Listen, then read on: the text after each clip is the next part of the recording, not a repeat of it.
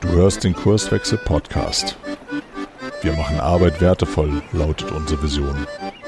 Im Podcast sprechen wir über lebendige Organisationen, den Weg dorthin und die Nutzung von modernen Arbeitsformen.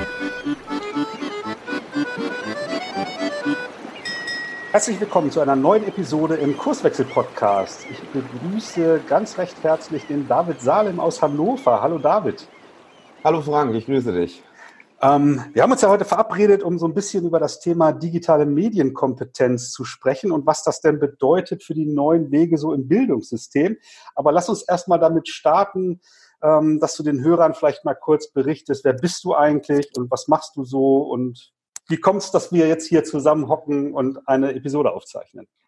Ja, also äh, wie gesagt, David Salim, ne, ist, ist der Name und ich äh, ja, bin selber hier in Hannover ansässig, habe mit einem äh, Partner zusammen oder mit meinem Partner zusammen, Axel Evers, äh, der auch hier aus Hannover stammt, äh, vor jetzt knapp über zwei Jahren My Gatekeeper gegründet.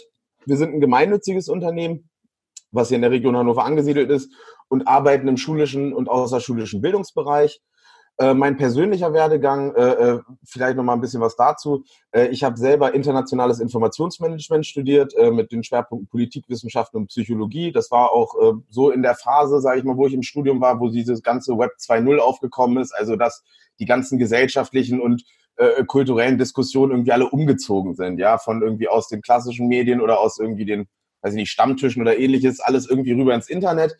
Äh, das fand ich äh, damals schon, hat mich halt recht fasziniert. Ich bin ja selber dann auch so ein Digital Native in Anführungszeichen äh, und habe hab mich da dann äh, im Prinzip auf dieses Thema dann irgendwann auch spezialisiert nach dem Studium und na, natürlich erstmal so ein bisschen äh, sicher, sicheren Job gehabt, ne? Man will ja nach dem Studium nicht so vielleicht gleich direkt was riskieren, aber es hat sich dann für mich relativ schnell ergeben, äh, äh dass ich das machen will. Und äh, ich leite hier in Hannover auch noch ehrenamtlich den Weltkindertagsverein. Das mache ich seit 2015. Äh, ähm, äh, das ist ein gemeinnütziger Verein, wo wir hier jedes Jahr immer einen großen Spendenlauf am Maschsee in Hannover organisieren, äh, wo Schülerinnen und Schüler aus der ganzen Region zusammenkommen. Also Tausende. Letztes Jahr hatten wir, glaube ich, knapp 6000 dabei, die Spenden sammeln eben für bedürftige Kinder. Darüber hatte ich schon guten Kontakt zu Schulleitern, zu Lehrkräften. Und deswegen war dann der Start mit der mit My Gatekeeper auch, äh, ging dann auch relativ gut von der Hand, weil die Leute mich schon kannten, weil die uns schon kannten, weil die wussten, er macht sowieso äh, seriöse Arbeit mit Kindern. Und äh, das war dann so ein bisschen unser Startpunkt. Ähm, ja, ansonsten spiele ich noch Tischtennis. Das ist so mein, mein Lieblingssport, äh, mein Hobby, ja. Und äh, daher kennen wir uns ja auch schon seit ganz langer Zeit, ne? Das stimmt. Wo ich, wo ich, auch, ja. ja, wo ich äh, noch ein junger Bengel war, sozusagen, äh, kannst du mich ja schon, mit 12 oder 13. Haben wir, glaube ich, schon das erste Mal dann irgendwann gematcht. Also ja, das stimmt, ja. Ja, jetzt, jetzt hast du gesagt, ihr seid ein, äh, ein gemeinnütziges Unternehmen. Vielleicht musst du den, den Hörern, weil nicht jeder vielleicht eine Vorstellung hat, was das bedeutet, vielleicht kurz erklären, was heißt das genau? Ähm, ja, also wir sind äh, aktuell noch eine gemeinnützige Unternehmergesellschaft. Das ist im Prinzip die Vorstufe der G GmbH. Und äh, äh mit diesem äh, äh, Geschäftsformat ist es im Prinzip so, dass man, wenn man das Unternehmen gründet, sich eben einem gemeinnützigen äh, Zweck im äh, Gründervertrag verschreiben muss. Und für uns ist das eben die Arbeit im schulischen und außerschulischen Bildungsbereich.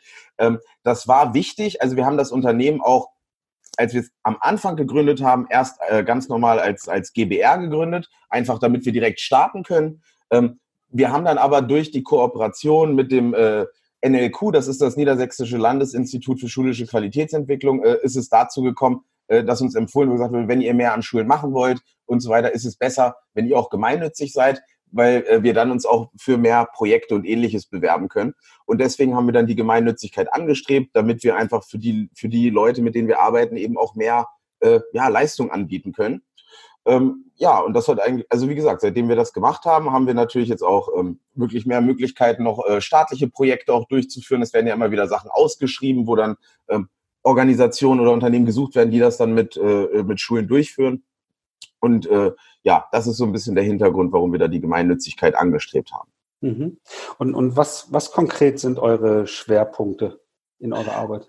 Genau, also äh, ähm, da würde ich vielleicht nochmal ganz kurz auf meinen Partner auch verweisen, ähm, ähm, Axel Ebers. Axel äh, kommt aus dem äh, wirtschaftswissenschaftlichen Bereich, äh, hat nach dem Studium eine Zeit für die Gesellschaft für internationale Zusammenarbeit in Südostasien gearbeitet, ähm, ist dann wieder zurück nach Hannover, hat äh, selber auch schon äh, zwei Kinder mit, mit seiner Frau und äh, promoviert aktuell an, am äh, Institut für Wirtschaftspolitik der Universität Hannover und äh, forscht dort äh, zu dem Thema ähm, Radikalisierungsprävention und, und die Erhöhung äh, der Zivilcourage von Kindern und Jugendlichen. Ähm, das heißt also, unser Schwerpunkt ist eigentlich einerseits die politische Bildung in Schulen zu tragen und dort eben auch Projekte zu machen, wo Schülerinnen und Schüler sich direkt beteiligen können. Und das verbinden wir eben mit Medienkompetenz als zweiten Standbein, äh, weil das geht aus unserer Sicht, also wenn man jetzt von diesem streng technischen Bereich weggeht, wie bastel ich eine PowerPoint oder sowas, ja, dann geht eigentlich Medienkompetenz und politische Bildung geht eigentlich Hand in Hand für uns, weil wer informiert ist, ja, wer weiß, was los ist, der findet auch irgendwas, wo er sich eigentlich engagieren will, wo er aktiv werden will. Ähm, ja, und wir versuchen einfach den Schülern äh, dabei zu helfen, diese Kompetenzen auszubilden. Äh, wie kann ich aktiv werden online? Äh, wie kann ich mich gut informieren? Wie kann ich auch Kritikfähigkeit im Umgang mit Medien entwickeln? Und das machen wir eben nicht nur mit Schülerinnen und Schülern, sondern wir bilden auch Lehrkräfte fort. Äh, also das heißt, wir machen schulinterne Lehrerfortbildung oder wir machen eben auch äh, für das NLQ oder für die Kompetenzzentren für Lehrerfortbildung, die wir hier in Niedersachsen haben, an mehreren großen Universitäten, äh, machen wir entsprechende Fortbildung, damit die Lehrkräfte selber dann auch eben diese Expertise aufbauen können, um dann auch ja weniger Probleme damit zu haben, halt neue Medien und neue Formate mit in den Unterricht zu nehmen, weil ganz oft ist es einfach nur dieses hm, diese Unsicherheit, ne, die eigentlich da ist. Also die Leute, die kennen ja die Angebote und wo die Schüler sich auch bewegen, aber die sagen dann auch, ah, ich weiß nicht, ob ich das einsetzen kann. Und wir zeigen denen dann halt Wege, wie man das machen kann und auch immer mit Praxisbeispielen. Und ja, das ist so der Hauptbereich. Und außerschulische Bildung ähm, sind eigentlich zwei Bereiche, die wir abdecken. Einerseits arbeiten wir im, so im sozialen Bereich, das heißt zum Beispiel, wir ähm, arbeiten auch mit Erzieherinnen und Erziehern in äh, Wohngruppen, ja, die müssen sich auch mehrere äh, Jugendliche dann kümmern, die kriegen dann auch mit 12 oder 13 das erste Smartphone, da gibt's ja dann auch feste Regeln und da helfen wir eben auch mit so praktischen Sachen. Also wie installiere ich eigentlich einen passenden äh, äh, äh Internetfilter, ja, auf diese Handys dann oder wie kann ich im WLAN bestimmte Dinge sperren? Also ganz, wie kann ich online für meine Kinder zum Beispiel gute kostenlose Nachhilfeangebote finden? Ne? Also ganz praktische, äh, äh direkt auf den Alltag bezogene Hilfsmittel, die wir da machen.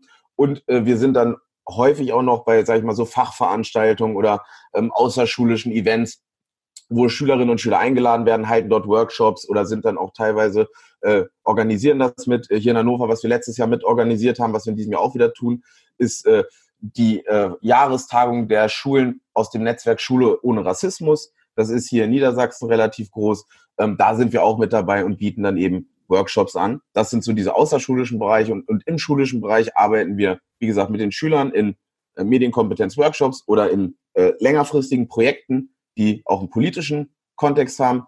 Äh, wir machen die Lehrerfortbildung und wir machen äh, Informationsveranstaltungen zur medienpädagogischen Sensibilisierung für die Eltern äh, der Kinder, weil das einfach natürlich, man muss alle drei Gruppen mit reinbringen um sozusagen da nachhaltig wirklich die Digitalisierung da in den Schulalltag integrieren zu können. Ne? Sonst geht das nicht. Also muss mit einer Stimme gesprochen werden von Eltern und Schule im besten Fall. Und das versuchen wir ja dabei zu unterstützen, dass man das hinkriegt.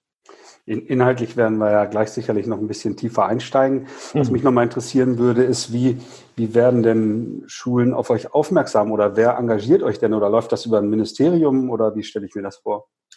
Ähm, ja, also äh, das mussten wir auch lernen. Äh, man hat natürlich am Anfang durch die Arbeit mit dem Weltkindertag hatte man schon Kontakte. Ne? Das heißt, man hatte natürlich schon Ansprechpartnerinnen und, und Partner, die man so kontaktieren konnte, wo man gesagt hat, wir machen dazu was. Wir haben dann auch relativ schnell von äh, einigen größeren Schulen in der Stadt so Anfragen bekommen. Äh, es gibt es gibt im Prinzip eigentlich zwei oder drei zentrale Wege, wie das funktioniert. Der erste ist, es gibt hier vom, äh, vom Kultusministerium äh, eine so, sogenannte Veranstaltungsdatenbank für Lehrkräfte und für Schulen. Äh, da muss man sich zertifizieren lassen, dann wird man dort aufgenommen. Und da suchen die Schulen halt sowieso mal regelmäßig nach Fortbildungsangeboten, ne, die sie wahrnehmen können. Das heißt, man wird darüber gefunden. Ähm, man wird natürlich auch oft über wirklich diese Fachtagungen gefunden, ne, wo man dann einen Workshop macht, wo dann eine, Lehr eine Lehrkraft mit der Klasse mit dabei ist. Die sehen, oh, das ist super. Ähm, können wir bei uns nicht das ein bisschen, ja, bei uns noch ein bisschen tiefer machen? Oder man wird eben dann auch tatsächlich mittlerweile, und das ist ganz schön, ne, man wird mittlerweile auch empfohlen also auch von anderen. Hatten jetzt am Jahresanfang direkt äh, gleich in der ersten Woche, äh, äh, Januar, gleich vier oder fünf äh, Anrufe, von denen gesagt haben, ja, wir haben äh, äh, von Ihnen gehört, Sie wurden uns empfohlen, dass Sie das toll machen, also mal von der Stiftung empfohlen oder mal einfach von auch äh, ähm, befreundeten Lehrkräften oder ähnlichem, die gesagt haben, ja, die machen äh, tolle Arbeit bei uns. Ne? Und ja, und natürlich auch dieses, was ein bisschen für Medienkompetenz sind, man muss natürlich auch ein bisschen so Werbung machen, äh, online, Social Media Werbung natürlich auch. Ähm, aber äh, ganz ehrlich, ähm, es funktioniert wirklich am besten einfach über diese persönlichen Kontakte und, und, und, und dass wir halt weiterempfohlen werden. Ne? Weil wir sprechen auch mal Schulen proaktiv an, wenn wir zum Beispiel gewisse ähm, Projekte durchführen dürfen, wo wir dann noch Partnerschulen suchen, äh, weil wir versuchen immer ein relativ breites Spektrum mit einem Projekt abzudecken. Das heißt, wir sind also nicht so, dass wir nur an ein Gymnasium gehen oder so. Ne? Wir, hatten äh, wir hatten letztes Jahr zum Beispiel auch eine, äh, äh, eine Veranstaltung mit, äh, mit einer Gruppe von äh, äh, Leuten, die ihren Schulabschluss nachgemacht haben. Ja, da war hatte ich dann, da war dann zum Beispiel ein 28-jähriger Bundeswehrsoldat dabei, ja, der jetzt seinen äh, Realschulabschluss na nachmachen wollte und dann Abitur, ja, nachdem seine Verpflichtung geändert hat. Und da waren dann aber auch zwei, zwei Freigänger, 16-Jährige aus dem, äh, aus, dem, aus dem Jugendgefängnis mit dabei in dieser Gruppe. Also wir sind äh, wirklich da breit aufgestellt und das ist uns auch wichtig, ja, dass wir wirklich mit vielen, mit, mit einer breiten äh, Gruppe von Schülerinnen und Schülern arbeiten, verschiedene Altersklassen, verschiedene Hintergründe, ähm, weil das ist ja auch ein bisschen die echte Welt, ja. Also man muss mit Leuten zurechtkommen, die aus einem ganz, ganz anderen Background kommen und deswegen denken wir, dass es halt auch so wichtig ist, dass man genau auch mit den Gruppen besonders arbeitet. Ne? Hm, verstehe. Ähm, wenn wir mal inhaltlich so ein bisschen einsteigen, was, was bedeutet denn die Digitalisierung, wie es immer so schön heißt, so für die, für die heutige Jugend beziehungsweise für, die, für den jüngeren Teil der Gesellschaft aus deiner Sicht? Ähm, also wenn ich ganz ehrlich bin, so mein, mein Blick darauf ist, ähm, das ist eigentlich seit der Industrialisierung der größte gesellschaftliche Wandel, den wir vollziehen. Und dass damals die Menschen, die in der Industrialisierung gesteckt haben, ja, die haben das auch nicht gewusst, dass gerade was Riesiges passiert. Und das ist ein bisschen auch mein Blick auf die Sache. Ne? Es wird sich eine Menge verändern. Und wenn man jetzt mal konkret auf die jungen Leute schaut, sind es eigentlich auch so zwei, drei Kerndinge, die ich da nennen würde. Das erste ist natürlich einfach, ähm, naja, also dadurch, wie soziale Medien auch funktionieren, ja, dass, dass, dass die jungen Leute natürlich immer, also diese Oberflächen sind ja in dem Sinne keine neutralen Oberflächen, sondern die arbeiten ja im Prinzip daran, Aufmerksamkeit zu maximieren, ja. Und dafür werden ja viele, sage ich mal, Dinge eingesetzt, ja, die äh, aus meiner Sicht auch ein bisschen fragwürdig sind. Aber der, aber der Punkt ist, die jungen Leute sind im Prinzip mit ihrer Aufmerksamkeit hin und her gerissen zwischen diesen Oberflächen, ja. Das heißt also, praktisch im Unterricht funktioniert es nicht mehr so wie früher, dass ich vorne was erzähle äh, und die Schüler dann fokussiert sind, sondern der Fokus, äh, den Fokus zu halten, ist wirklich schwieriger, schwieriger für die jungen Leute heute. Das heißt, ich muss denen mehr Dinge geben, wo die wirklich aktiv teilhaben können. Ne? Also wo die Dinge machen können. Das ist eine Sache, die hat sich verändert, wo ich jetzt auch auf meine eigene Schulzeit zurückblicke, weil da hatten, wir hatten auch natürlich ab und zu mal Gruppenarbeit, aber im Kern war es eigentlich, Lehrkraft war vorne, hat was erzählt, man hat mitgearbeitet, man hat was gelesen oder das war's. Ne? Heute ist es wirklich so, dass ähm, wir sagen, hier, das ist eure Zielsetzung in der Gruppe, wie ihr da hinkommt, ist euch überlassen, aber eigenverantwortliches Arbeiten. Ne? Also solche äh, Dinge mit auszubilden, die im Arbeitsmarkt wichtig sind. Was für mich ein zentraler Punkt auch ist, ähm, man wird in der Zukunft wahrscheinlich keine Karriere mehr in einem Bereich haben über 30 oder 40 Jahre, so wie das eigentlich noch gang und gäbe ist bis heute, sondern man wird wahrscheinlich mehrere kurze Karrieren haben, weil sich die Arbeitswelt so schnell verändern wird, dass ja viele Dinge nach und nach automatisiert werden. Das heißt für mich, und das ist auch ein bisschen das, was sich so in in der Forschung auch rauskristallisiert, ist, dass junge Leute heute wirklich, dass man mit denen an Kompetenzausbildung arbeiten muss. Ja? Also Fachwissen ist gut, aber wenn ich eben in der Schule lernen kann, wie ich richtig lerne, dann kann ich mir eigentlich überall Wissen aneignen. Und das ist so der zentrale äh, Aspekt unserer Arbeit, dass man, dass wir versuchen, Internet als Werkzeug und das ist, ein, das ist halt ein bisschen der Unterschied, ne? weil früher hatte man, sage ich mal, begrenzte Möglichkeiten, ähm, aber man hatte auch begrenztere Risiken. Ja, heute ist es für die jungen Leute so Internet und äh, Digitales ist, ich sage immer, so ein bisschen wie so ein Hammer. Ne? Mit dem Hammer kann man äh, wunderbar was Schönes aufbauen, ja. Man kann aber mit dem Hammer auch was einschlagen. Ja, ich muss wissen, wie ich das benutze. Und das ist, äh, das ist für mich so der, eigentlich der zentrale Unterschied, dass die, die Gefahrenpotenziale äh, da für junge Leute heute größer sind, aber auch die Chancen, äh, wirklich was zu reißen, ne? auch relativ früh schon. Gibt ja immer mehr auch junge Leute, die wirklich schon relativ früh tolle Dinge machen, äh, mit Wissen, was sie sich auch online oder so angeeignet haben oder über Netzwerke, die sie online gebildet haben. Und das sind, ist so für mich so zentrale, sind so die zentralen Unterschiede, würde ich sagen. Hm. Ich kann mich noch gut erinnern, das ist bestimmt schon 15 Jahre her, relativ kurz nach meinem Studium äh, muss das gewesen sein. Da habe ich einen Vortrag gehört vom damaligen Präsidenten des Fraunhofer Instituts zum Medienverhalten. Damals und heute, aber das war dann ja das damalige heute. So. Ja. Und der, der, der erzählte, ähm, dass natürlich so seine Generation, er war noch ein ganzes Stück älter als ich, ähm, ja relativ wenige Medien in der Nutzung hatte. Es gab den Fernseher, es gab das Radio, es gab ähm, Printmagazine und äh, ein Buch, so, und dann hörte es schon irgendwie auf. So, und zum damaligen Zeitpunkt äh, vor 15 Jahren, da ist dann gab es schon Handy und separat MP3-Player und mhm. Gameboy und mhm. solche Dinge. Das war schon deutlich mehr und die Ablenkung und, und dieses Buzzword Information Overload äh, spielte schon mhm. zum damaligen Zeitpunkt natürlich eine relativ große Rolle. Aber mhm. ähm, durch die viel, viel kürzeren Innovationszyklen hat sich das ja nochmal massiv beschleunigt. Halt, ne? Wie, wie schätzt du da die aktuelle Situation ein, was da so auf die jungen Menschen heutzutage alles so einprasselt an, an Informationen, an, an Geflacker, mhm. an, an äh, mhm. Videos, an Sounds und, und so weiter? Ja, also ist natürlich, ist natürlich eine sehr, sehr, sehr breit angelegte Frage. Ich, ich würde mich da auf zwei äh, Dinge fokussieren wollen. Äh, einerseits ist es, ist es, für, ist es für die äh, äh jungen Leute besonders, sage ich mal, also was eine besondere Herausforderung ist für die, ist wirklich dieses Fokussieren und sich nicht ablenken lassen, weil es halt heute so viele hochwertige Angebote gibt und diese Plattformen arbeiten ja, wie gesagt, alle wirklich mit, mit, mit, mit Dingen, also da wird ja wirklich auch Nutzerverhalten gemessen. Man muss sich das ja so vorstellen. Ich bin ja, wenn ich jetzt äh, mal so, äh, wenn wir jetzt mal Instagram nehmen als Beispiel, ja. Instagram ist ja die Plattform, da sind 95, 96 Prozent der unter 19-Jährigen in, in Deutschland benutzen diese Plattform. Ja, das ist das, was früher, wo ich in der Schule, Schule war oder im Studium, so wie Facebook. Ja, bei Facebook sind heute alle nur noch, um mit der Oma in Kontakt zu bleiben. Ja, ansonsten benutzen die das eigentlich nicht mehr. Ne? Ja, vielen Und, Dank ähm, an meine Generation. ja, ja, nein, ist bei, aber ich merke es mir auch, ich bin selber auch nicht bei Instagram. Also wir haben einen Account für die Firma, das macht unser, unser junger, äh, unser junger äh, Mitarbeiter, der sich darum kümmert. Und der kennt sich da auch gut aus. Ich kenne mich mit dem, also von der Funktionalität der Oberfläche, wie sie funktioniert und wie es ist, kenne ich mich auch aus. Aber da ist es zum Beispiel so, da wird natürlich dann ständig daran gearbeitet, auch wie können, wie schaffen wir es, dass die jungen Leute länger auf den Seiten bleiben. Das heißt also zum Beispiel, ähm, die arbeiten ja viel mit Algorithmen, da kriegt dann, wird dann für den Programmierer sowas ausgeworfen wie, ähm, wir probieren jetzt mal für eine haben hier Kontrollgruppe 55 irgendwas, 55b, sagen wir jetzt mal, wir halten jetzt für die Gruppe mal die Likes zurück, die sie in den letzten sechs Stunden bekommen haben und zeigen die nicht an, wenn sie die bekommen haben, sondern alle auf einmal. Und dann messen wir mal, interagieren die jetzt mehr? Sind die länger auf der Seite unterwegs? Tauschen die sich mehr aus? Und wenn, und diese, diese Experimente laufen ja dauerhaft auf diesen Plattformen.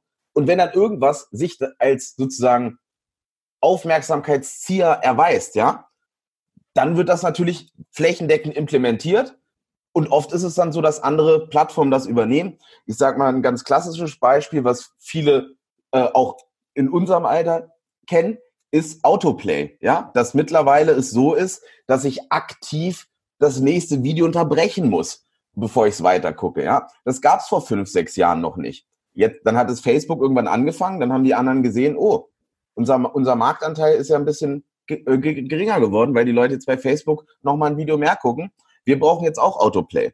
Jetzt ist es bei Netflix, jetzt ist es bei YouTube, jetzt ist es überall, ne? Und das ist für mich eigentlich die, die zentrale Herausforderung, dass wir junge Leute dahingehend aufklären, dass sie eigenverantwortlich diese Oberflächen benutzen können, ja? Weil das ist für mich die größte Herausforderung, weil wenn ich keinen Fokus finden kann, dann ist es, dann ist es ganz schwierig, überhaupt auch so tiefergehende Arbeit zu machen, ne? Und das ist ja die Arbeit, die immer wichtiger werden wird in Zukunft, weil die einfachen, wiederhol, äh, die sich wiederholen lassenden Aufgaben, ja, Tasks, die verschwinden ja mit der Zeit, die werden ja automatisiert, ja.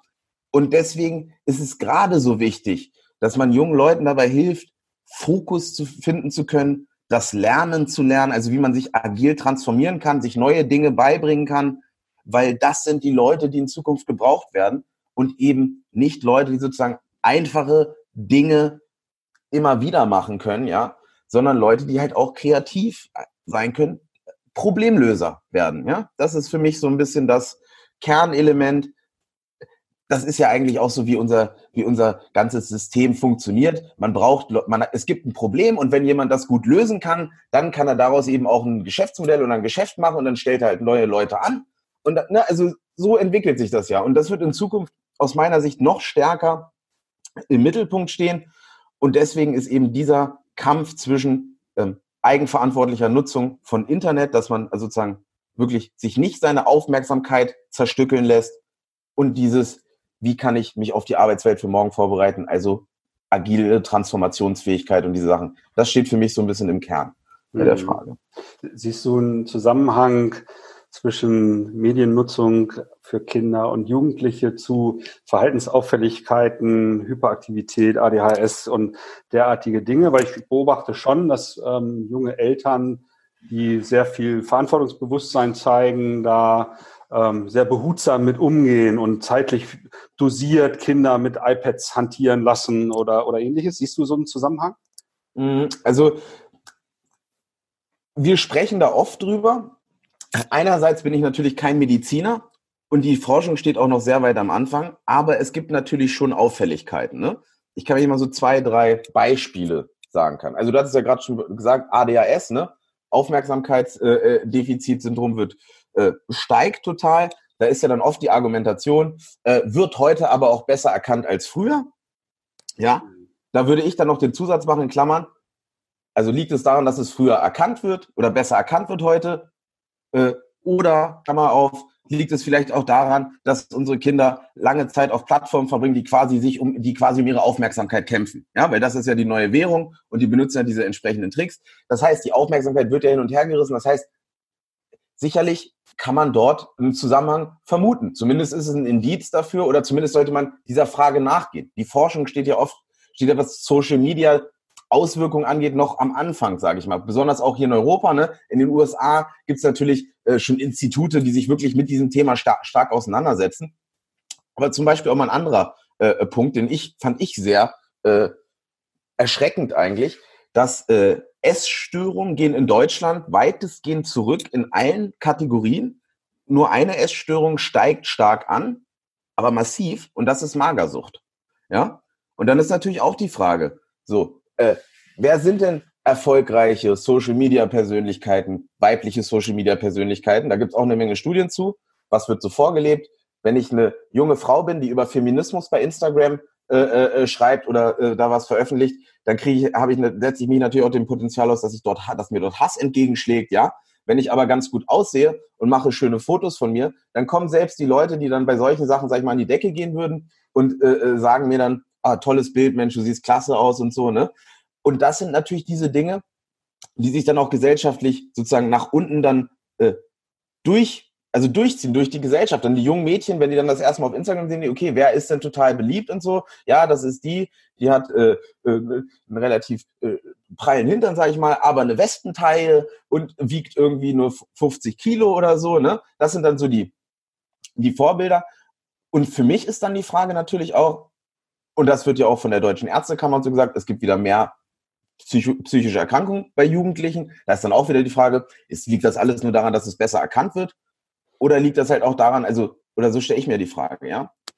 Bei jungen Leuten ist ja so, es geht um Likes und, und, und, ja? Also wenn ich online bin und ich habe viele Likes und, und, und kriege viele Kommentare, so und so, dann bin ich anerkannt in diesem Netzwerk, ja?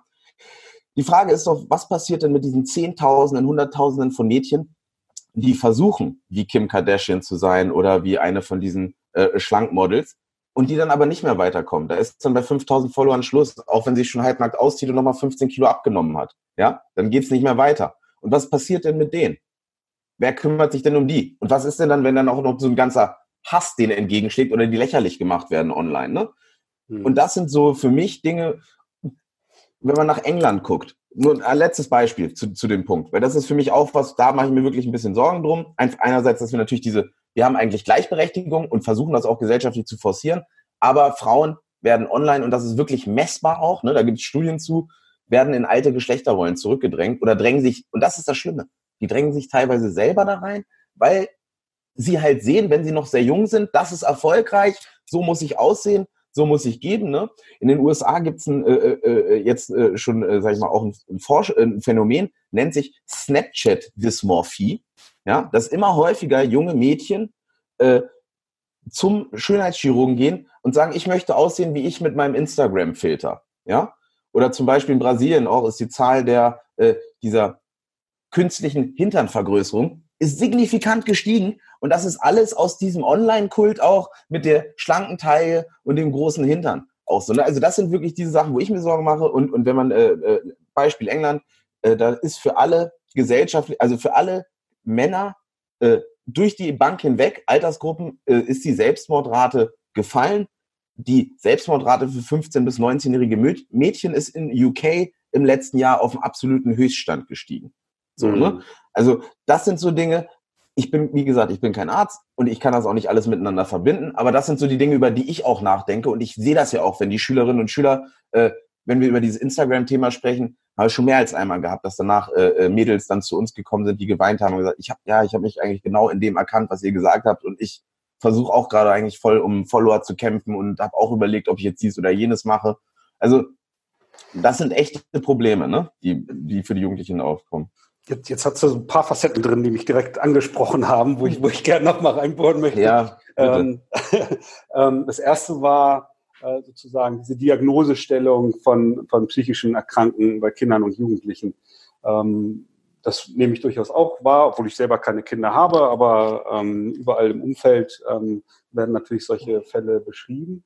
Kann es da nicht, also ist halt auch nur eine Meinungssache, wir sind beide keine hundertprozentigen Experten, aber kann es da nicht auch so sein, ähm, dass diese Diagnosen relativ vorschnell getroffen werden, weil das Umfeld halt einfach so massiv überfordert ist mit neuen Bedürfnissen und Verhaltensweisen von Kindern und Jugendlichen umzugehen und darauf Antworten zu haben und dass dann der kürzeste Weg dann immer ist, ja, da ist irgendeine Auffälligkeit und dann muss es Therapie oder Medikamente oder ähnliches geben? Wie siehst du das? Ich glaube, dass das bedingt sich eigentlich beides, ja. Einerseits ist aus meiner Sicht gibt es mehr von diesen Fällen, aber andererseits dadurch, dass es mehr Fälle gibt, wird für die Ärzte auch natürlich im Geiste auch wahrscheinlicher, dass wenn sie mit einem Jugendlichen oder mit einem Kind was zu tun haben, dass sie dann auch vielleicht eher sagen, ah, das ist bei dem dann halt auch so. Ne? Also ich glaube, das ist was, das spielt natürlich damit rein, dass das auch, sag ich mal, es ist nicht mehr so sozusagen so verpönt, wenn mein Kind psychologisch behandelt wird wie früher oder was auch immer, ja. Äh, früher haben vielleicht häufig auch Eltern nochmal gesagt, Mensch, Junge, beißt die Zähne zusammen oder so, ne? Äh, dass man vielleicht gar nicht erst dahin gegangen ist, diesen Schritt gemacht hat. Ich sag mal so, es, es tut uns allen gut, glaube ich, wenn wir ab und zu mal mit jemandem über unsere Probleme reden würden oder wie es uns so geht, ja. Also das ist ja was, das fehlt auch gesamtgesellschaftlich. Äh, aber ich gebe dir auf jeden Fall recht, dass natürlich dann auch sowas, äh, ähm, dass natürlich dann auch so ein bisschen immer so ein Hype um sowas entsteht, ne? Und dass dann vielleicht äh, das auch damit bedingt ist, dass dann auch mehr Diagnosen ausgesprochen werden. Ähm, oder vielleicht hat man auch früher einfach wirklich unterdiagnostiziert und aus vielen Dingen, ich sage mal so, also es das heißt ja nicht, wenn ich wenn ich irgendwie äh, eine Beeinträchtigung habe oder eine, ne, also also psychisch, psychisch so, dass ich da nicht sozusagen auch durch einfach durch meine Entwicklung sozusagen drüber hinwegkommen kann, ganz, also ganz normal sozusagen aus dieser Situation herauswachsen kann, wenn ich ein tolles Umfeld habe und Leute mich unterstützen, ja, vielleicht brauche ich dann keine Medikamente oder keine keine Gesprächstherapie in dem Sinne, ne? Also das heißt, man kann ja auch vielleicht auch so rauswachsen, aber ich also um, um den Punkt nochmal abzuschließen, die jungen Leute heute, ne, und das muss, darf man ja nicht vergessen, das wird immer so getan, das, das ist auch immer so ein bisschen so eine gesellschaftliche Krankheit. Man sagt, ah, die nächste Generation, oh, oh die sind so schlimm wie noch nie und so, ne? ähm, aber das, das spiegelt die Realität nicht wieder. Wenn man reinguckt, junge Leute rauchen heute signifikant weniger, die trinken signifikant weniger, sie konsumieren insgesamt sogar, also was zum Beispiel Autofahren angeht, ja, die fahren weniger Auto selber, die, die fliegen auch weniger selber, ja, also die sind umweltbewusster und die sind auch risikobewusster. Natürlich gibt es auch Dinge, die heute ein bisschen äh, äh, negativer sind aus meiner Sicht. Also das ist zum Beispiel so natürlich die, die, der große Anteil von, von Kindern und Jugendlichen oder besonders von Jugendlichen, die halt auch natürlich Zeit in Social Media verbringen, weniger Sport oder sowas machen. Ne? Also das sind so äh, äh, Dinge, die ich negativ finde. Aber grundsätzlich ist es nicht so, dass die äh, jungen Leute heute weniger leistungsfähiger oder, oder, oder sowas sind, äh, so, sogar oft aus, aus meiner Sicht noch das Gegenteil. Die sind heute teilweise wirklich sogar noch, ähm, ja, noch selbstbewusster und wollen auch Dinge dann wirklich auch anpacken. Ne? Früher, oder das war so mein Eindruck, auch so in meiner Schulzeit, viele haben da so Dienst nach Vorschrift gemacht und sich auch ein bisschen dann so äh, äh, da rausgezogen und in die privaten Freunde. Und heute ist das in den Schulen so, das ist wirklich ein öffentlicher Raum. Da wird viel diskutiert, da werden Aktionen auch äh, durchgezogen, die von den Schülern auch gestartet werden. Ne? Früher bei uns war das so, wenn es irgendwie mal eine Podiumsdiskussion gab oder irgendwas anderes, dann wurde das oft immer von der Lehrkraft mit initiiert. Heute sind da die Schüler auch wirklich so, ja, sieht man ja auch, ne? Also die, die Zahl der Demonstrationen hat sich jetzt in 2018 ähm, im Vergleich zum Vorjahr, äh, äh, also zu 2000, nee, von 2017 auf 2018 hat sich verdoppelt. Ja, und man sieht ja auch, junge Leute sind wieder aktiver, gehen auf die Straßen, Fridays for the Future oder halt auch die ganze äh, Debatte zu Artikel 13, zu der Urheberrechtsreform, ne, was da auf europäischer Ebene durchgegangen ist. Also deswegen, ich bin da durchaus zuversichtlich, aber es gibt halt auch große Herausforderungen und die Forschung ist wirklich noch am Anfang. Ne? Also das heißt, wir werden wahrscheinlich erst in ein paar Jahren, zehn Jahren oder so sehen können, wie ist das mit Generation Z? Ne? Also was mhm. zeichnet die halt aus oder äh, äh was sind äh, ihre Schwachstellen? da gibt's schon was zu, aber ich würde einfach, wie gesagt, an dem Punkt würde ich sagen, können wir vielleicht, äh, nochmal eine Frage vielleicht, was, was du zu dem Thema, du hast ja gesagt, ein paar Dinge wolltest, ja, da wolltest du nochmal genau. nachholen. Genau. Ähm, den zweiten Aspekt war so dieses ähm, Haten, Dissen, Mobben, wie auch immer ich das jetzt nenne oder wie es auch aktuell gerade bei jungen Leuten genannt wird. Ähm, äh, du hast von Hass äh, äh gesprochen, ähm, wenn, wenn sozusagen im, im Netz sozusagen gelästert wird oder ähm, sich, sich die jungen Leute halt bei ihren Vorbildern da Dinge, Dinge abgucken in, in Verhaltensweisen, die vielleicht nicht nur positiv sind, also dieses Hungern äh, mhm. beispielsweise. Ne? Das ist ja sicherlich ein Phänomen, was aus meiner Wahrnehmung massiv äh, zugenommen hat. Wo siehst du da die, die Hauptrisiken und was was empfiehlst du zum Beispiel Eltern und, und Lehrern zu solchen Themen? Ich meine, da, da springt ihr sicherlich in die Bresche und, und könnt Aufklärung leisten und so weiter. Aber mhm. was, was sind es konkret für Dinge, die die Eltern da leisten können und womit die sich beschäftigen sollten? Ja, also die, die, die Grundvoraussetzung ist, und das ist oft immer mal, das ist oft eigentlich auch damit das Schwerste, es ist die Bereitschaft für lebenslanges Lernen. Das muss Eltern klar sein. Also wenn ich Kinder habe, ab dem Tag, wo die eingeschult werden, bis zu dem Tag, wo sie dann aus der Schule oder aus der Ausbildung rausgehen, ja, wird sich die komplette Welt, so wo sich die Kinder bewegen, was die machen, welche Oberflächen die benutzen, das wird sich alles verändert haben, ja. Das heißt nicht, dass ich jetzt irgendwie da hinterherlaufen muss und selber jede App da benutzen muss und meine Kinder irgendwie auf, auf, auf Instagram stalke, ja. Also darum geht sicherlich nicht. Äh, aber ich muss halt die Funktionalitäten kennen. Ich, ich kann als Elternteil relativ schnell die Risiken erkennen. Ich muss versuchen, äh, ja, also mich Medien selber medienpädagogisch zu sensibilisieren und mir dann auch Hilfe zu holen, ne? in der Schule vielleicht auch ein bisschen Druck zu machen, auch zu sagen oder nachzufragen, was wird zu dem Thema konkret gemacht, ja, weil da, das geht halt nur Hand in Hand. Und für mich ist halt die große Gefahr, sage ich mal, dass ähm, die die Schülerinnen und Schüler, also ich, ich will jetzt gar keine spezifische Altersgruppe sagen, sagen wir mal so ab von irgendwie 10 bis, bis 17 Jahre, ja, wo die dann so langsam mit dem Smartphone und so weiter anfangen. Ist ja oft so jetzt schon viele in der zweiten Klasse haben jetzt schon eins. Äh, sozusagen nicht sozusagen bewusst diese Oberflächen zu nutzen, ja. Das heißt also, wenn die Kinder erstmal, ich sage das so, in der Erziehung ist es, ist es ja auch so, es ist immer schwieriger, wenn man total der lockere Vater ist, ja, dann irgendwann auf einmal der strenge Vater zu sein, ja. Weil dann sagt das Kind auch, hier, wieso, ich durfte doch das doch mal machen, wieso, wieso denn jetzt nicht? Was hat sich denn jetzt verändert so, ne? Es ist einfacher, wenn ich halt erstmal ein bisschen strenger bin und dann so nach und nach äh, mehr Freiheiten gebe. Ja, dann nehmen die Kinder das auch an, die sind dann, ne, gibt so einen Austausch und so. Und so sollte das im Umgang mit dem Handy auch sein. Es kann nicht sein, dass ich meinen Kindern sozusagen ähm, es verweigere oder den, den äh, sozusagen, nein, nicht verbiete, aber so, ne, also den sozusagen ihnen die Möglichkeit verbaue, so digitale Kompetenzen zu entwickeln. Das heißt also, dass sie mit einem äh, Laptop arbeiten können, dass sie mit einem Tablet arbeiten können, diese Sachen. Ja, das sollten, sollte auf jeden Fall möglich sein. Aber ich muss das dann halt denen auch klar machen. Das ist sozusagen dann Arbeit und Recherche und das, was du halt machen musst. Und deine Freizeit ist halt Freizeit. Und wenn du Dinge in deiner Freizeit machst, dann musst du die Sachen hier wissen. Ne? Also, wie funktionieren diese Oberflächen? Die wollen versuchen, dich da drauf zu halten. Auch so, also wir geben immer so praktische Tipps auch, ja, zum Beispiel mit WhatsApp. Ja, WhatsApp ist ja, wenn ich in der Klasse bin, habe ich dann oft Schülerinnen und Schüler, äh, äh, wo ich sehe, ah, die gucken immer in der Pause, die sind immer am Handy, ständig am Handy, dann sage ich denen zum Beispiel, hier, pass mal auf, lad dir doch mal hier so einen Screen-Counter runter, dass du mal sehen kannst, wie viele Interaktionen du am Tag so mit deinem Handy hast, ja. Und dann, keine Ahnung, kommt, kommt man wieder, ne? Wir sind ja oft so Projekte, das geht dann, keine Ahnung, da ist man einmal die Woche da über einen Monat oder so, ne? In der Klasse dann. Äh, und dann kommt man beim nächsten Mal wieder und sagt, ja, ich habe das gemacht, ich habe jetzt hier so, ja, ich habe so 800 Interaktionen oder so am Tag oder 900, ne? Was schon eigentlich verdammt viel ist, so denkt er auch, ich wüsste gar nicht, dass das so viel ist, ne? Sag ich so, ja, pass auf. Stell doch jetzt mal bei WhatsApp deine Push-Mitteilung aus, ne? Gebe ich dir dann so ein Dokument, da kann man, das ist das Schritt für Schritt beschrieben, wie kann ich meine Notifications überall ausstellen. Und dann wette ich, dass du nächste Woche mindestens 200 Interaktionen weniger im Durchschnitt hast oder sowas, ne? Naja, und dann, wenn die halt diese Erfahrung sammeln, dass das dann tatsächlich so ist, dass sie dann halt nicht mehr so oft drauf gucken, ja, weil es einfach nicht natürlich ist, alle paar Sekunden auf das Handy zu gucken. Das machen sie eigentlich nur, wenn sie komplette Langeweile haben oder ist halt die ganze Zeit auf irgendeiner von den acht oder zehn Apps, die die benutzen, die alle irgendwie Social Communication sind, äh, wenn es da irgendwie vibriert.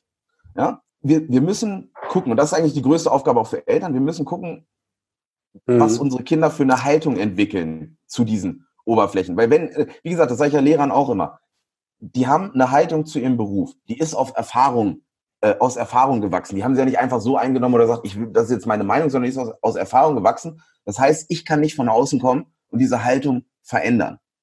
Aber ich kann ihnen sozusagen einen Raum geben, die Möglichkeit geben, neue, neue sozusagen Erfahrungen zu sammeln, ja, dass sie dann selber anfangen, ihre Haltung zu überdenken. Und das ist für mich der zentrale Schritt. Ich muss mit den Kindern schon, wenn die das erste Smartphone quasi dann bekommen, ja, wenn man das plant, dass man das vorher schon mal bespricht und dass man sich die positiven Seiten anguckt und die negativen Seiten und dass man eine gute äh, Kinder- oder Jugendsuchmaschine installiert, dass man einen guten Filter hat, wie zum Beispiel von ClickSafe oder so, dass, der, dass diese ganzen Müllseiten nicht aufgerufen werden können, dass man zum Beispiel auch seinen, seinen Kindern sagt, du musst nicht WhatsApp benutzen, schlag doch mal deinen Freunden einen diesen Messenger vor, weil der ist nämlich sicher und äh, äh das sind, da werden die Daten auch hier gelagert und da müsst ihr euch vielleicht gar nicht mit der Telefonnummer anmelden, sondern könnt euch mit äh, irgendwie euer mit irgendeinem äh, äh, Synonym anmelden, ja. Also da gibt's, also dass man diese Diskussion halt einfach führt. Und das heißt nicht, dass ich als Elternteil auf jeder Plattform immer ständig unterwegs sein muss, aber ich sollte halt wissen, was ist, was ist so das Beste für Kinder und Jugendliche in dem Alter. Ja, da kann man sich wirklich gut informieren und es gibt kostenloses Material. Also allein auf dieser ClickSafe-Seite gibt es äh, hunderte äh, kostenlose Broschüren und Bücher zu verschiedenen Themen. Das ist eine, ist eine Initiative der Europäischen Union. Äh, deswegen äh, erwähne ich die auch, es ist kein privates Unternehmen, es ist ein, äh, sozusagen ne, öffentlich finanziert. Ähm, und da gibt es halt eine Menge Inhalte. Und das, und das ist auch die, sag ich mal, die Bringschuld der Eltern. Äh, sie müssen die bereit, muss die Bereitschaft da sein, äh, sich diese Dinge anzugucken. Hm. Und, und tatsächlich nochmal konkreter zu diesem Hass der da in der digitalen Welt mhm. stattfindet, würde ich, würde ich gar nicht so auf die jungen Menschen äh, einschränken, weil wenn ich wenn ich mir mal die Mühe mache, zu irgendwelchen gesellschaftsrelevanten Themen irgendwie bei hier in diesem Oldschool-Kanal da, ne, wo ich noch mhm. unterwegs bin bei Facebook, da mal äh, diese, diese Foreneinträge so ein bisschen zu studieren, was ich da so lese und denke, wie gehen die Menschen da damit um? Ich würde es tatsächlich mal so als Werteverfall äh, äh, irgendwie bezeichnen. Hast du eine Idee, wie was schiefgegangen ist, damit das so weit gekommen ist? Mhm. Also da gibt es im Prinzip zwei, zwei Punkte, die ich relativ wichtig finde, die man halt so berücksichtigen muss. Das eine ist natürlich, wir nehmen Informationen immer oder Informationen werden uns in der Regel immer aus einem gewissen Blickwinkel präsentiert, in einem gewissen Rahmen, ja. Und wir hatten natürlich, vor den Zeiten des Internets war im Prinzip so die Deutungshoheit und die Meinungshoheit eigentlich bei sozusagen den unseren gesellschaftlich akzeptierten Leitmedien, die wir so hatten, ja. Zeitungen, Magazine. Genau, genau. Und, und äh, My Gatekeeper, also die Gatekeeper-Funktion, das ist ja auch ein Begriff aus der Nachrichtenforschung. Das ist ja auch der Name des Unternehmens. Und letztendlich bedeutet es, ähm, dass große, weil ja jeden Tag passieren ja tausende Dinge auf der Welt. Und große äh, äh, Medien haben ja in der Gesellschaft die Verantwortung gehabt, gesagt, okay, was ist für unsere Menschen hier, die in unserem Land leben, relevant und über was berichten wir und was ist halt, was, das müssen wir nicht unbedingt jetzt äh, äh als große Story oder so rausbringen. Ja, das heißt, es hat so ein Evaluationsprozess stattgefunden. Und dieser, dieser Prozess, der hat sich im Prinzip in den letzten zehn Jahren mehr oder weniger aufgelöst.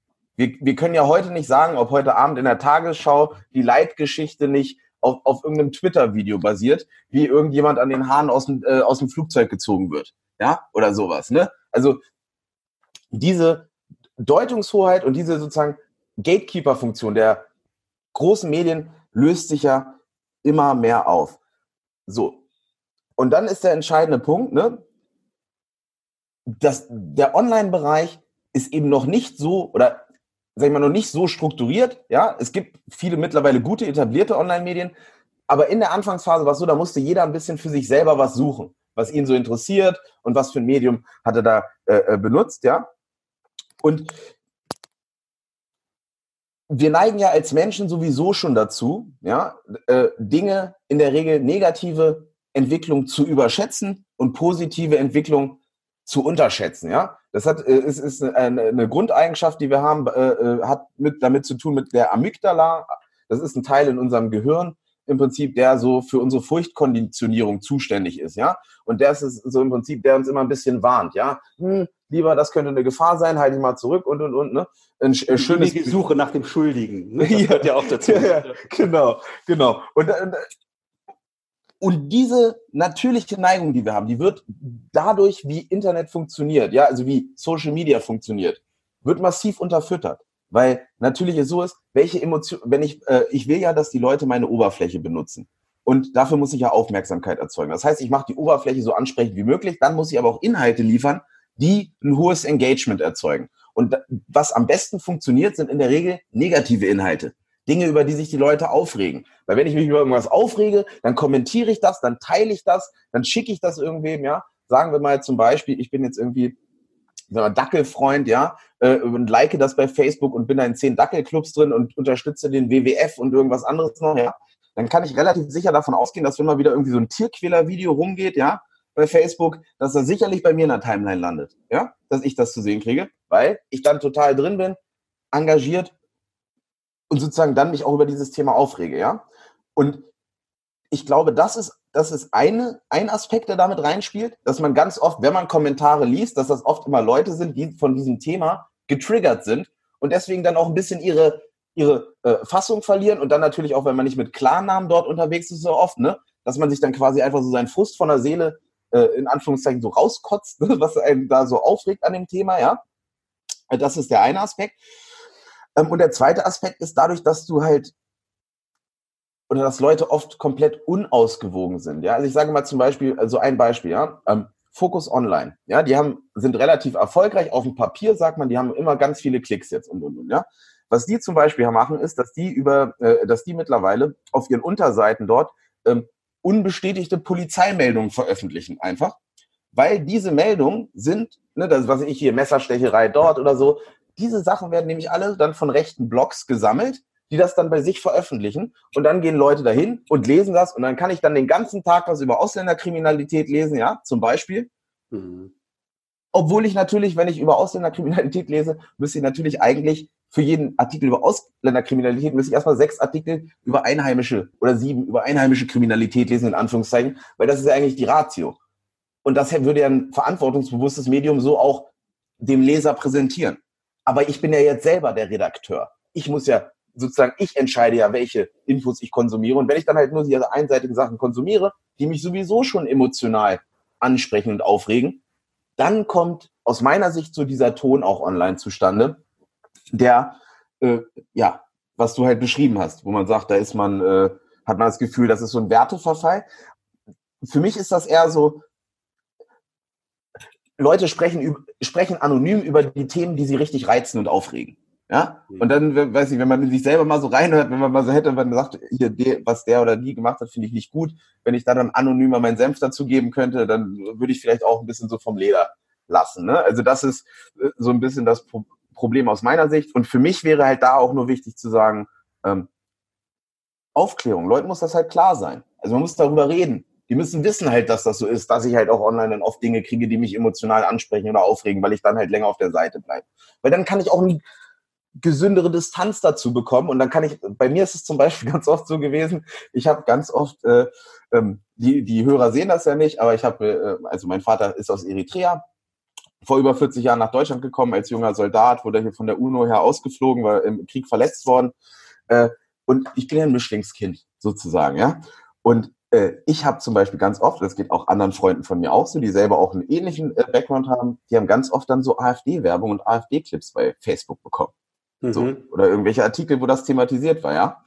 Und da kann man dann, ne, wenn man das so eine gewisse Distanz hat, ja, mhm. dann kann man da eigentlich schon fast drüber schmunzeln, so man sagt, okay, die wollen mich gerade wieder triggern, ne? Dass ich da jetzt hingehe und dass ich da jetzt ordentlich dann äh, mhm. was, äh, was reinschreibe oder so. Also aber da, darum geht's halt. Ne? Wir müssen ein bisschen die Emotionen so versuchen, bei den Leuten rauszunehmen. Das ist Meinungsbildung auf Basis von Emotionen, ist immer ganz schlecht. Ne? Dann ist das so eine gefühlte Realität, in, äh, äh in der wir uns bewegen. So, ja, mh, hm, ich, ist, also für mich fühlt sich's an, als wenn es heute gefährlicher ist, ja.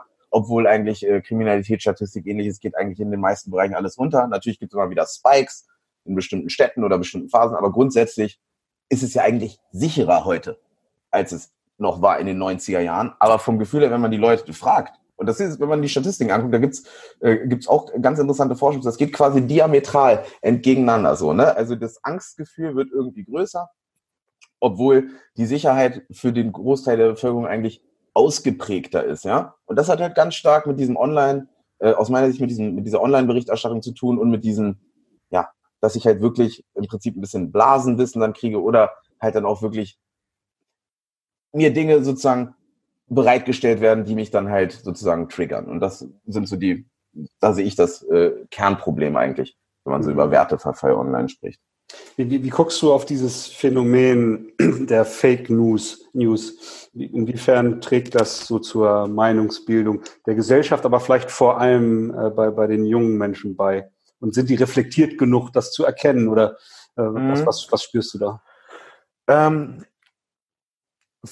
da gibt, also zu dem Thema, ich sage mal so, ähm, Nummer eins ist natürlich, man muss wissen, Fake News hat es schon immer gegeben, ja. Also das ist jetzt eigentlich nichts Neues. Wenn ich mal, wenn ich jetzt mal so auf den deutschen äh, Magazinmarkt gucke, ja, da gibt es Magazine, die müssen regelmäßig pro Jahr ungefähr 200, 300 Gegendarstellungen zulassen, ja.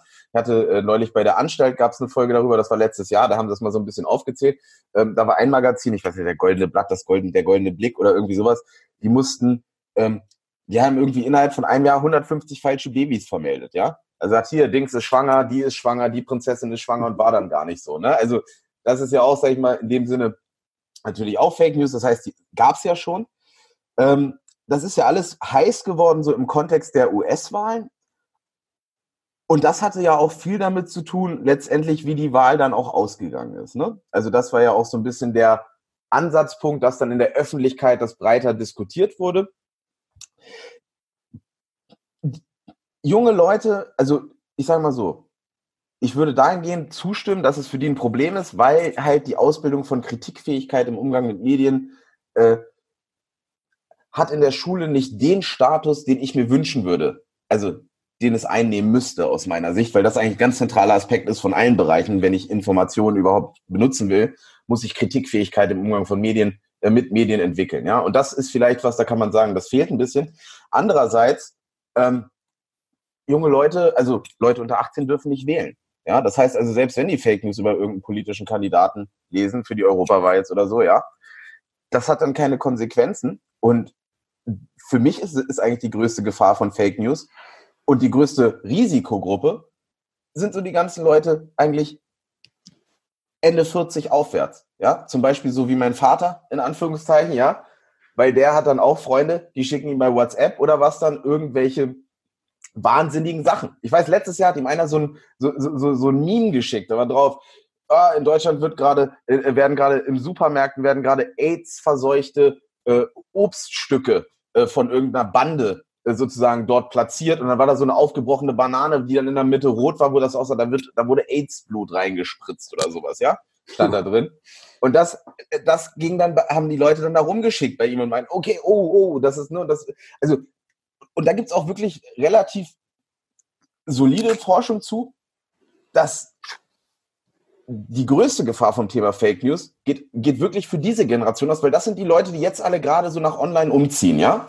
Und die haben natürlich die klassischen Medien, auf die sie sich zu einem gewissen Grad verlassen, aber die werden ja bei sozialen Medien, wenn die dann auch ihren Facebook-Account haben, um mit der Tochter zu schreiben oder was, was, was, ja, oder bei anderen Plattformen, die werden dann ja auch im Prinzip Inhalte so präsentiert bekommen, wie die anderen User auch, dass die Dinge bekommen werden, wo mal, wo da gesagt wird, okay, das könnte die vielleicht triggern, dass die da dann interagieren mit dem Inhalt. Und die können alle wählen. Und die können alle, ne, mit sozusagen sich dann auch politisch engagieren und, und, und, ja. Und die haben vielleicht auch alle Finanz, äh, die haben auch ein bisschen Geld und sagen vielleicht, oh, ich möchte äh, das mal finanziell unterstützen, die oder die Organisation, ja. Also da sehe ich, sehe ich äh, eigentlich die große Gefahr, wobei ich grundsätzlich sagen muss, dass eigentlich Fake News, in, also die Probleme, die wir mit Medienerzeugnissen haben aus meiner Sicht, ja. Also, das ist zum Beispiel wenn wir in Deutschland gucken, ja, die Medienkonzentration in Deutschland ist, ist verdammt hoch, ja. Wir haben irgendwie die Hälfte der Verlagshäuser ist in den letzten äh, 10, 15 Jahren entweder äh, pleite gegangen oder halt sind fusioniert, also immer größere sozusagen Medien geworden, die immer mehr äh, Inhalte mit immer weniger Journalisten erstellen müssen. Äh, die, die meisten Regio äh, Tageszeitungen in Städten, ja, oder die Lokalzeitungen, die haben gar keine eigene äh, äh bundesweite Redaktion mehr, ja. Also das heißt, alles, was die über äh, bekommen, was außerhalb der Stadt passiert, kriegen die aus einer Zentrale in Berlin, ja, wo dann äh, die, die Redaktion ist, die das denen dann rausgibt. Und das sind eher die Dinge, wo ich halt so, so ein bisschen äh, potenzielle Gefahren sehe für die Gesellschaft und natürlich, dass auch der, der Einfluss auch von Anzeigenkunden und von einzelnen äh, Werbekunden natürlich viel, viel wichtiger ist heute, als es früher mal war. Weil früher haben sich alle darum gerissen, in eine Zeitung zu kommen und da ihre Werbung machen zu können. Heute muss ich mir das dann natürlich auch genau überlegen. Der Beruf des Journalisten äh, wird für viele Journalisten äh, ist es quasi ein prekärer Beruf. Die müssen äh, oft als freie Journalisten arbeiten. Und dann muss, überlege ich mir natürlich auch, ob ich ähm, sage, okay, äh, schreibe ich jetzt tatsächlich eine investigative Reportage über die, äh, über irgendein Pharmaunternehmen oder was auch immer, ja? Oder, äh, oder verbaue ich mir damit die Chance, so wie letztes Jahr, dass ich dreimal im Jahr für das äh, Krankenkassenmagazin einen tollen Beitrag über über Burkhardt schreiben äh, darf, wie er mit seinem neuen äh, äh, Blutdruckmedikament im Leben steht und dafür kriege ich dann das Zehnfache wie für einen normalen Artikel, den ich schreibe. Ne? Also das sind die Kämpfe, mit denen die Leute im System zu kämpfen haben. Und für mich wird Fake News aus, auch verwandt, ne, um auch wirklich alternative Berichterstattung zu einem gewissen Grad auch zu diskreditieren, ja. Man kann natürlich als großes Medium damit auch eine seriöse Konkurrenz dann sozusagen auch ein bisschen in ein schlechtes Licht drücken. Man sagt, ja, das ist eine Online-Quelle, das ist alles nicht so glaubwürdig und, und, und, ne. Also das sind eigentlich die Probleme, die ich eher sehe, wenn, wenn es um dieses, um, in diesem Themenkomplex Fake News und in Niedersachsen kann ich zumindest sagen, ist das jetzt ein Thema, was auch im äh, Kerncurriculum steht. Also das wird im neunten Jahrgang jetzt, glaube ich, ab dem ab 2017 ist das im neunten Jahrgang mit drin, dass da zu dem Thema gearbeitet wird. Da gibt's auch tolle Planspiele zu von der Bundeszentrale für politische Bildung oder Seiten, wo man auch selber mit den Schülern dann äh, im Prinzip, wo die auch mal Fake News Artikel schreiben dürfen oder so gute Artikel schreiben sollen, was eine gute Fake News wäre und die werden dann auch richtig so präsentiert wie so ein äh, Online-Zeitungsartikel oder so. Also da wird schon dran gearbeitet. Ausbildung der Kritikfähigkeit bei jungen Leuten kommt zu kurz aus meiner Sicht. Da muss, da muss man besser werden, dass sie grundsätzlich einfach Medieninhalten kritisch gegenüberstehen, aber fundiert. Nicht einfach so, ich, ich war jetzt misstrauen, sondern fundiert, okay, auf die und die Dinge muss ich achten. Aber gesamtgesellschaftlich oder die Probleme im Mediensystem, die wir insgesamt haben, da ist Fake News aus meiner Sicht nur ein relativ kleiner Teil von. Und die größte Gefahr sehe ich wirklich gerade vor Wahlen und so weiter jetzt, äh, dass diese Gruppe Ü50, dass dort dann mal irgendwas losgetreten wird, wo sich dann sowas so rasend dann auch verbreitet. Ne? Also wenn, sowieso, wenn man da schon fragt, äh, zum Abschluss nochmal eine interessante Statistik, äh, ist aus dem Jahr 2017, haben sie eine Umfrage europaweit gemacht, äh, äh, wie schätzen sie den Anteil der Muslime an der Gesamtbevölkerung ein?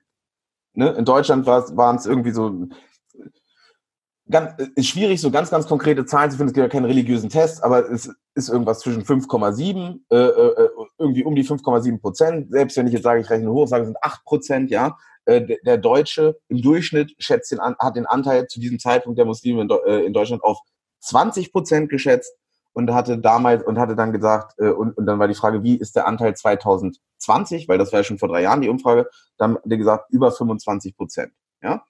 Und wenn ein Großteil der Bevölkerung diese gefühlte Wahrheit im Herzen trägt, dann kann man, dann kann man auch besser nachvollziehen, warum vielleicht dann Diskussionen öffentlich so hysterisch geführt werden oder warum bestimmte Leute dann von einem Religionskampf sprechen oder über sozusagen Übernahme oder sowas, ja.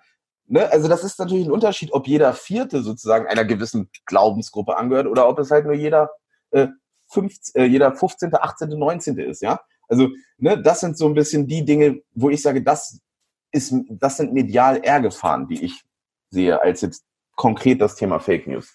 Hm, okay, cool.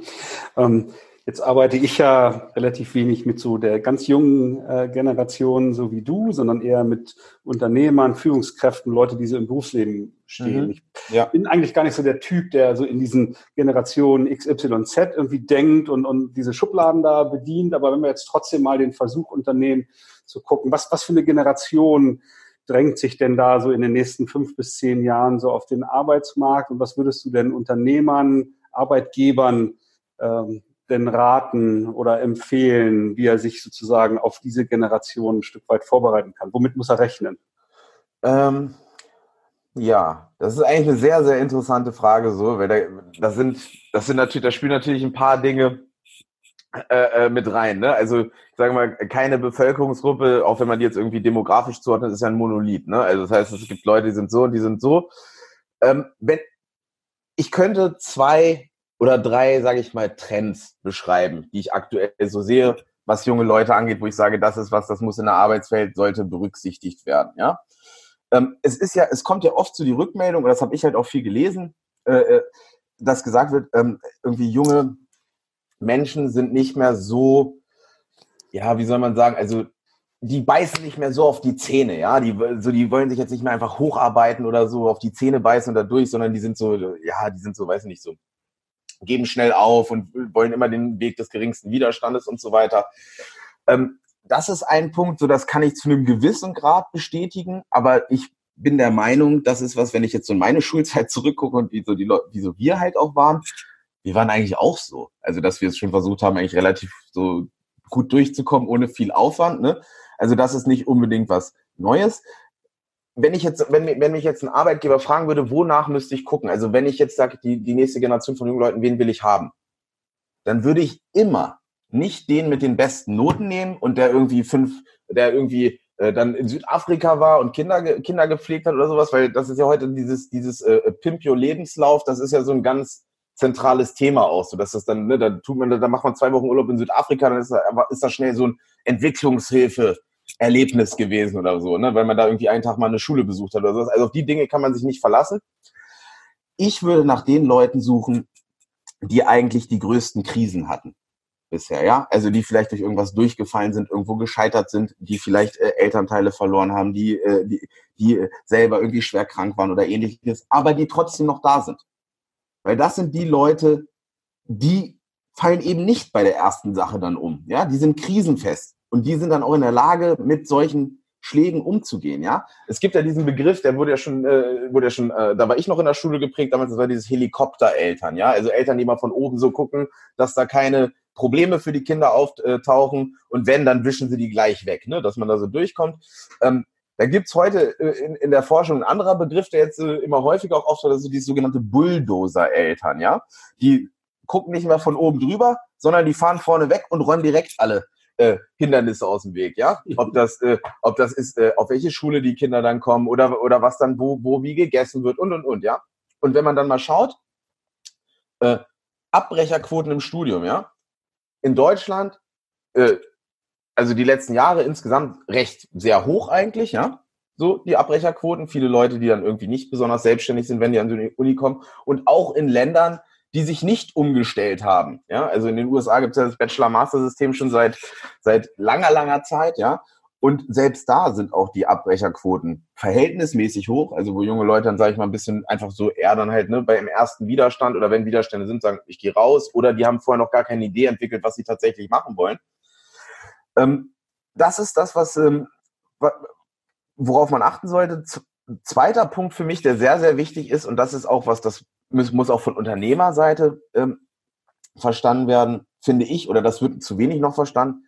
Man braucht flache Hierarchien. Und damit meine ich nicht, dass jeder irgendwie mit jedem irgendwie cool ist. Und äh, darum geht's nicht, sondern es geht darum, dass wenn junge Leute neu reinkommen, die haben gewisse Fähigkeiten, die haben andere Leute in dem Unternehmen nicht. Und es muss eine Kultur, und man soll, ich fände es wichtig, dass man eine Kultur etabliert, wo, wo junge Leute auch reinkommen können und wo es dann auch normal ist, dass einer mal nach ein oder zwei Jahren auch eine absolute Superposition übernimmt, weil der einfach die Skills hat, die man da in dem Bereich braucht und dass das eben dann nicht immer so ist. Ah, das ist aber keine Seniorität und, und, und, ne? Das ist schwierig, weil man hat ja eine Unternehmenskultur etabliert, das sehe ich an Schulen auch so.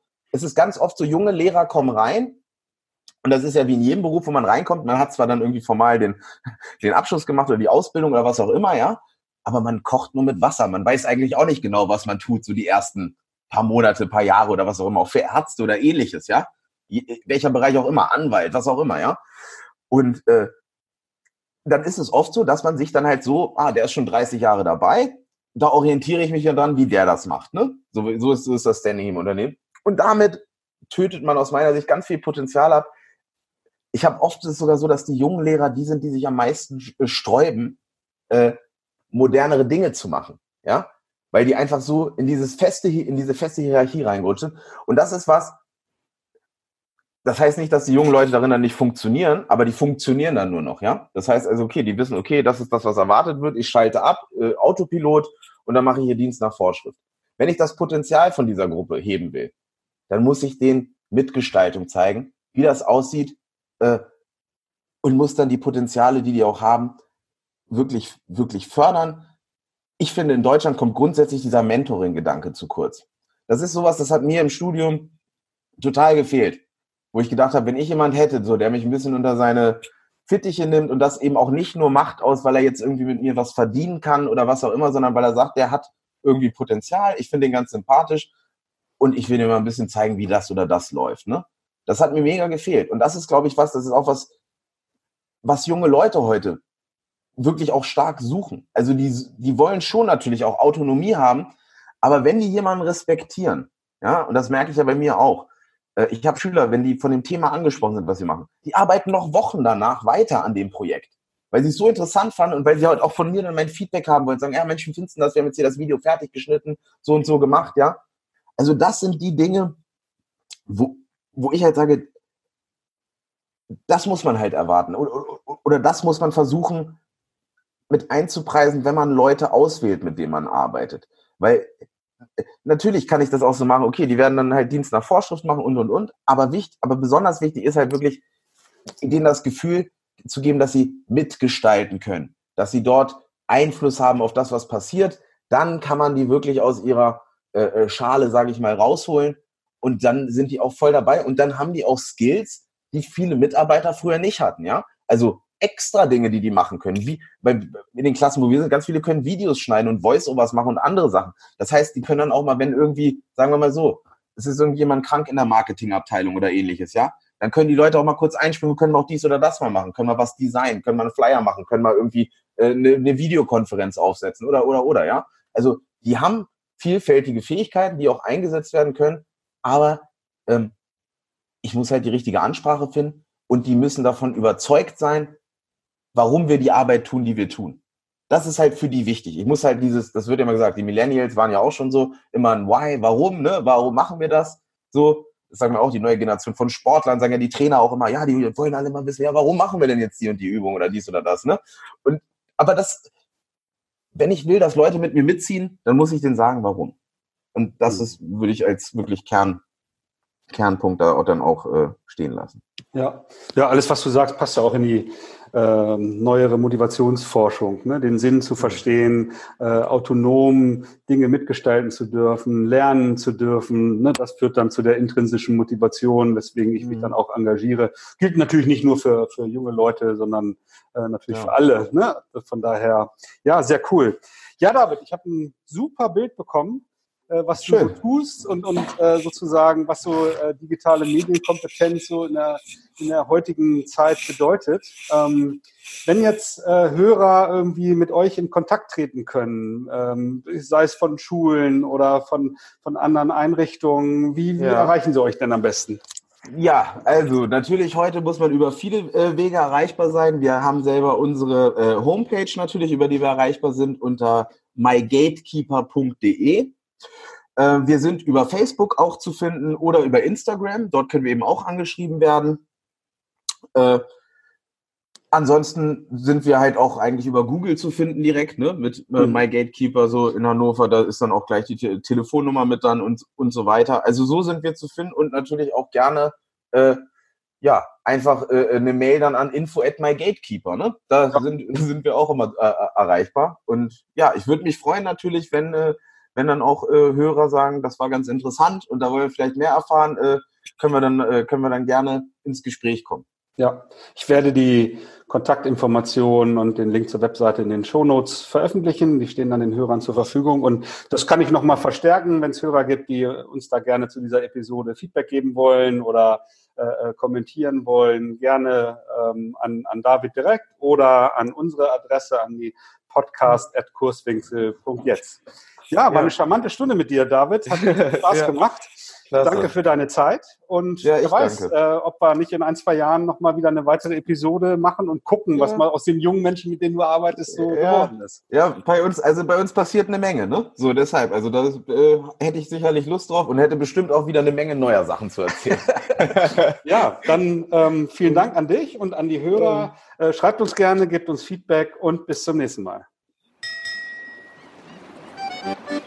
Wir freuen uns auf dein Feedback und deine Themenwünsche. Melde dich gerne per Mail. Die Adresse lautet podcast.kurswechsel.jetzt.